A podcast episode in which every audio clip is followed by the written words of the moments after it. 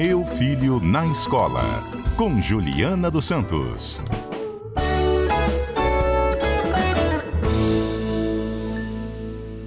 Juliana, volta às aulas, você trouxe um convidado claro. e é bom que você o apresente e explique qual é o propósito dessa nossa conversa hoje com o seu colega diretor de escola. Cristiano Carvalho, um amigo de longa data, uma pessoa super experiente em educação, que tem um cuidado com as famílias, com os alunos, com a comunidade de professores. E para falar para a gente dessa volta às aulas essa semana, né, Cristiano?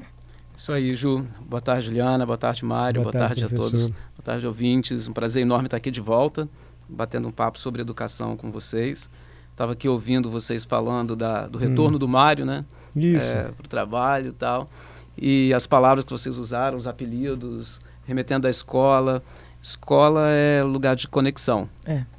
Volta às aulas é a reconexão com o espaço que ocupa grande parte do tempo do aluno, da criança, do jovem no dia dele. E aí, e aí a saudade, né? Que momento da escola você sente saudade? Que agora as crianças e adolescentes vão voltar essa semana cheios de saudade dos professores, dos colegas e do espaço, né? Aquele espaço que eles se sentem pertencentes, que eles constroem uma identidade ali. Então a gente queria ouvir um pouquinho sobre isso, né, Mário? É porque eu não sei bem se é só saudade. Eu percebo uma ansiedade também, assim, principalmente dos adolescentes, em que turma eu vou ficar, será que eu vou gostar desse ano? É... Como é que os pais podem ajudar lidando com isso, professor Cristiano? É, primeiro reconhecendo essa saudade, contemplando esse sentimento de saudade, de ansiedade, são sentimentos saudáveis, porque é, sair de férias é muito saudável, voltar para a rotina é muito saudável também. Então, esses ciclos são humanos, eles fazem parte do desenvolvimento nosso, como ser humano, imagina de uma criança, de um adolescente. Essa ajuda, ela vem, assim, um ponto prioritário para mim é a conexão, como eu falei aqui na entrada. É, você estar conectado com essa, esse retorno. Quando a gente volta às aulas, quando, como a gente, quando, quando a gente começa a trabalhar num lugar novo, por exemplo, ou retoma o, a rotina de um trabalho, você está normalmente preocupado com as conexões, com as pessoas, com o espaço. Vai estar tá do mesmo jeito, quem vai mudar, quem é novo. Então, preparar para isso é muito importante. O relacionamento ocupa um lugar central neste preparo. E eu acho importantíssimo a gente destacar para as famílias, né, Cristiano, como é importante, por exemplo, nas trocas de turma, porque isso é tão pensado pelas escolas, às vezes quando as escolas têm mais de uma turma, é, e aí, naquele ano, houve uma composição para que aqueles, aqueles alunos se misturassem, né? Como é importante também para o crescimento desse indivíduo, dessa pessoa ali, a informação, essa troca e essas novas conexões. Falou a representante da escola, agora vou falar o pai. Tem o direito de ligar para a escola, bota minha filha com as amigas, que maldade é essa? Só ela ficou separada do grupinho de amigas? Não dá para fazer um encaixe, enfim. O pai tem e a mãe tem esse direito, professor? Como tudo na vida, tem um espaço de interseção aí. né? Então, nem, é nem muito, muito isso, né? é muito comum, é natural e, e, e o, o, profissional da escola ele tem que entender as famílias, ele tem que entender o pai. Isso não significa fazer exatamente o que o pai está pedindo, porque o pai delega à escola a educação do filho do ponto de vista profissional. Né? Ele delega ao profissional da escola essa educação. Então, se nós formos ouvir exatamente a mesma demanda de cada família, sem colocar em perspectiva o que leva à decisão de organizar uma turma de um modo A, B ou C, nós estamos abrindo mão de um olhar que é justamente o olhar que o pai entregou o filho para ele eh, dele a você na escola, porque é o olhar de um profissional. Eu não chego ao meu médico e falo, olha, eu quero seguir essa prescrição, mas eu posso debater com ele contemplar, a escola está tá, tá em pilares muito claros. Né? A centralidade da aprendizagem é o aluno, mas nós temos que conectar família e escola para conduzir essa aprendizagem. É importantíssimo a gente ouvir de uma família que, por exemplo, o filho se desenvolve bem com alunos A, B ou C. Cabe à escola confirmar se isso é verdade na rotina do dia a dia da sala de aula, que é o professor que está lá, que é o educador que está lá, e se for possível viabilizar, por que não? Agora, o que não cabe são, são, são, o que não cabe são movimentos assim, olha, eu quero, eu preciso, se não colocar eu tiro, e aí não é legal. E eu vou explicar por que, que não é legal. quando você faz uma divisão de uma sala de aula, você contempla diferentes habilidades. Você não quer todo mundo com as mesmas habilidades numa mesma sala de aula, porque o mundo não é assim. Eu não chamo um sócio para abrir uma empresa comigo que tem exatamente as mesmas características que eu. Então você tem que contemplar diferentes habilidades. Você contempla um mix de meninos e meninas. Você contempla a, a, as amizades que já existem, as que funcionam bem, as que não funcionam.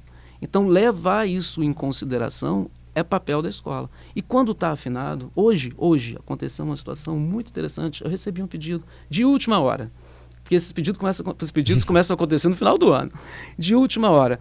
Mas quando a escola está muito afinada, você olha o pedido e fala assim, liguei e falei, já está acatado. Já, já, assim. já estava, a formação da turma já está assim. Então, não necessariamente vou atender tudo que você pediu, mas grande parte já está aqui. E não tive nem que dizer qual era a divisão de turma, nem nada, até porque isso não é uma coisa que a gente é, divulga agora, porque entrando alunos novos e tal, essa é uma divisão que vai acontecer ao longo do tempo. Então, assim, trabalhar isso no aluno é trabalhar no aluno e na família, porque a família vai se educando, adquirindo a cultura da escola, e o aluno precisa lidar com essa imprevisibilidade. O aluno precisa lidar na formação dele com algumas imprevisibilidades.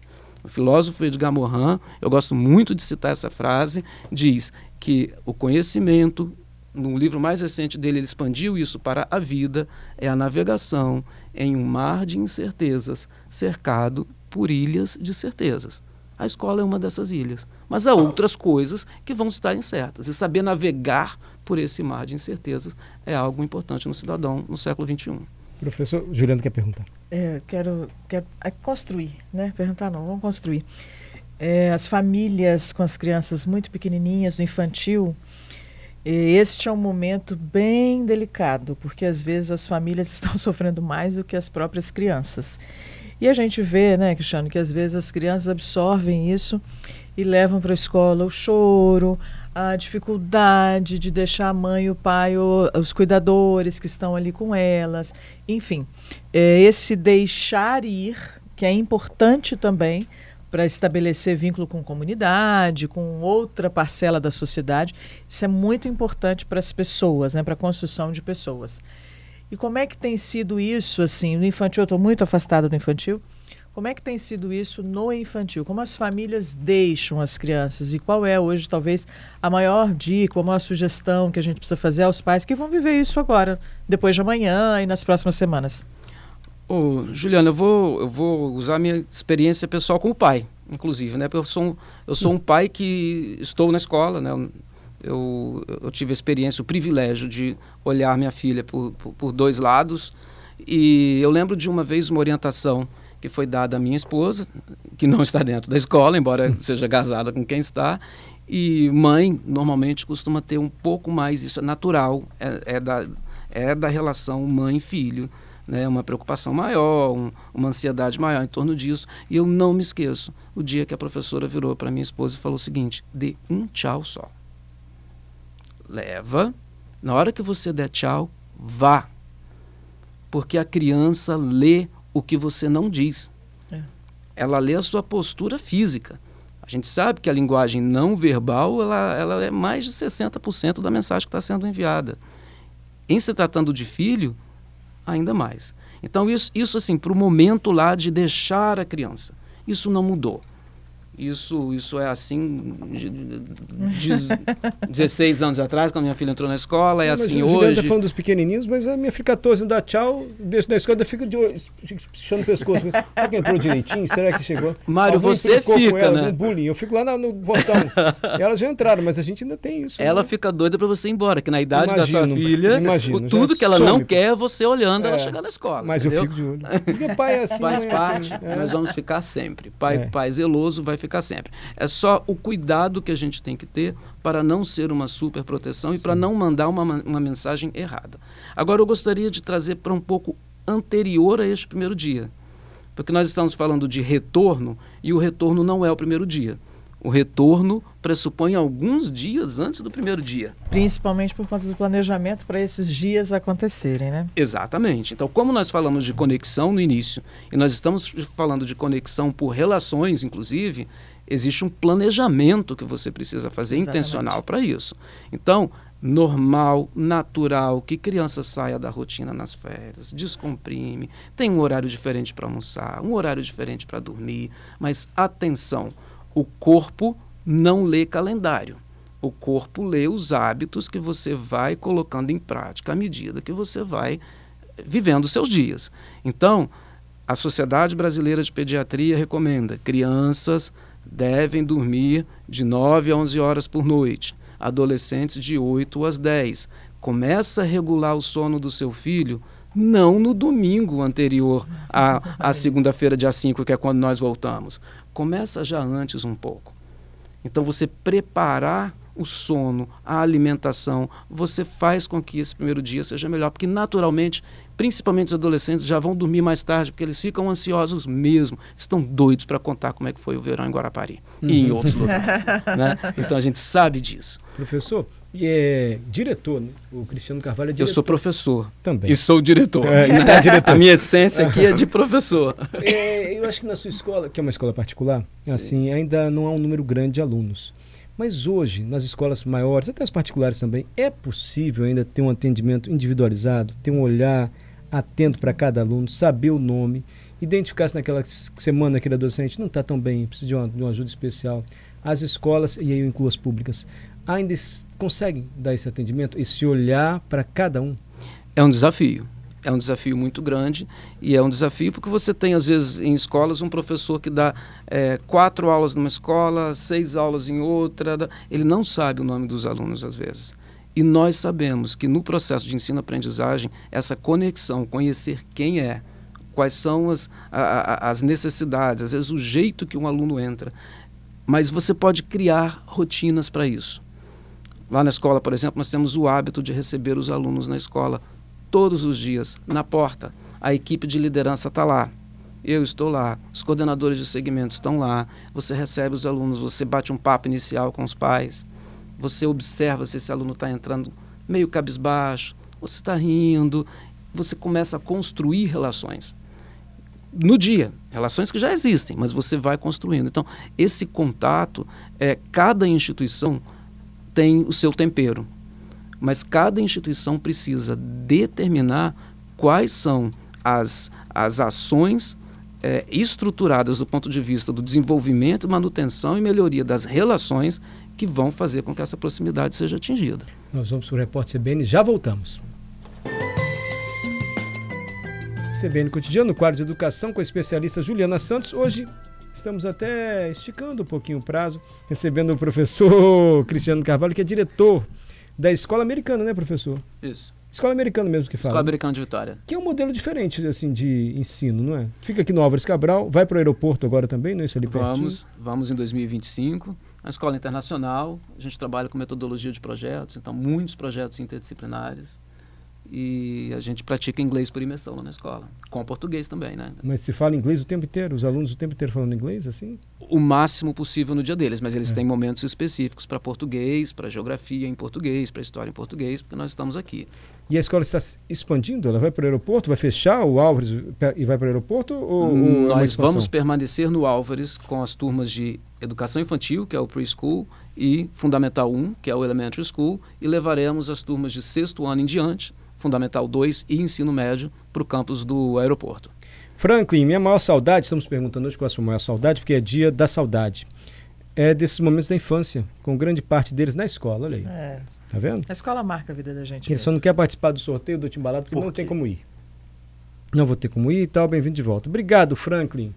Juliano vai dar uma palestra Agora na Vitória Stone Fair, a feira de mármore e granito. O que você vai falar nessa palestra, Juliana? Eu vou falar sobre carreiras e hum. acolhimento. Na verdade, o tema é acolha pessoas e desenvolva carreiras.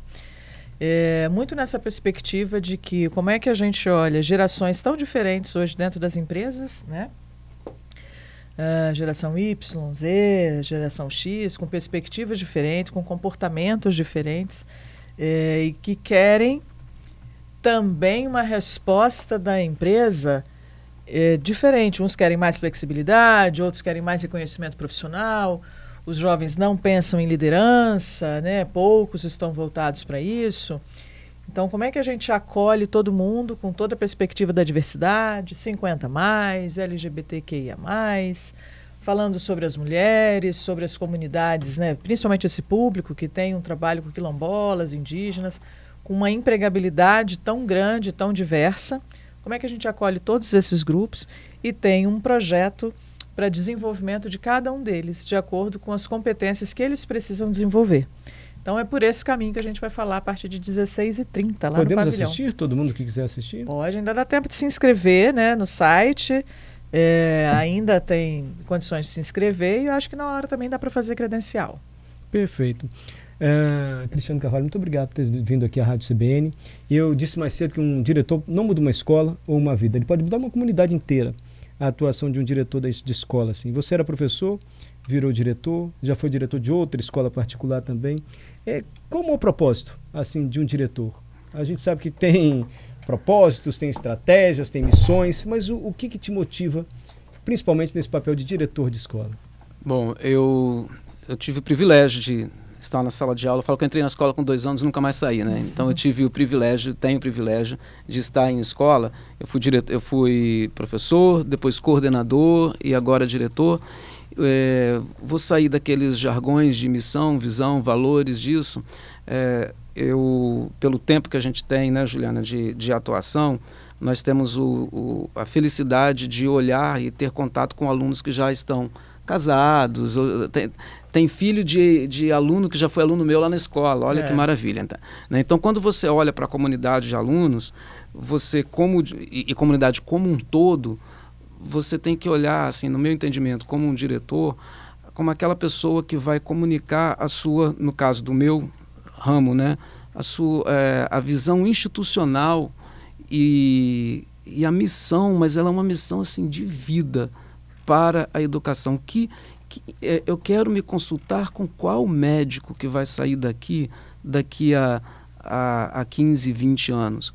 Eu quero assistir qual programa numa plataforma de sei lá o que que vai ser inventado, mas que vai ser conduzido de forma ética, inteligente, multicultural por um aluno que está aqui. É, é, é sempre nessa perspectiva assim de olhar, de, de, de plantar esse jardim, cuidar dessa, de, desse espaço, pensando no fruto que vai surgir ali na frente. E de novo, é um investimento contínuo, diário que ele não é de uma sala, ele é de um caminhar, é de conhecer as pessoas, de entrar em sala de aula, de conversar com os professores, de estar acessível.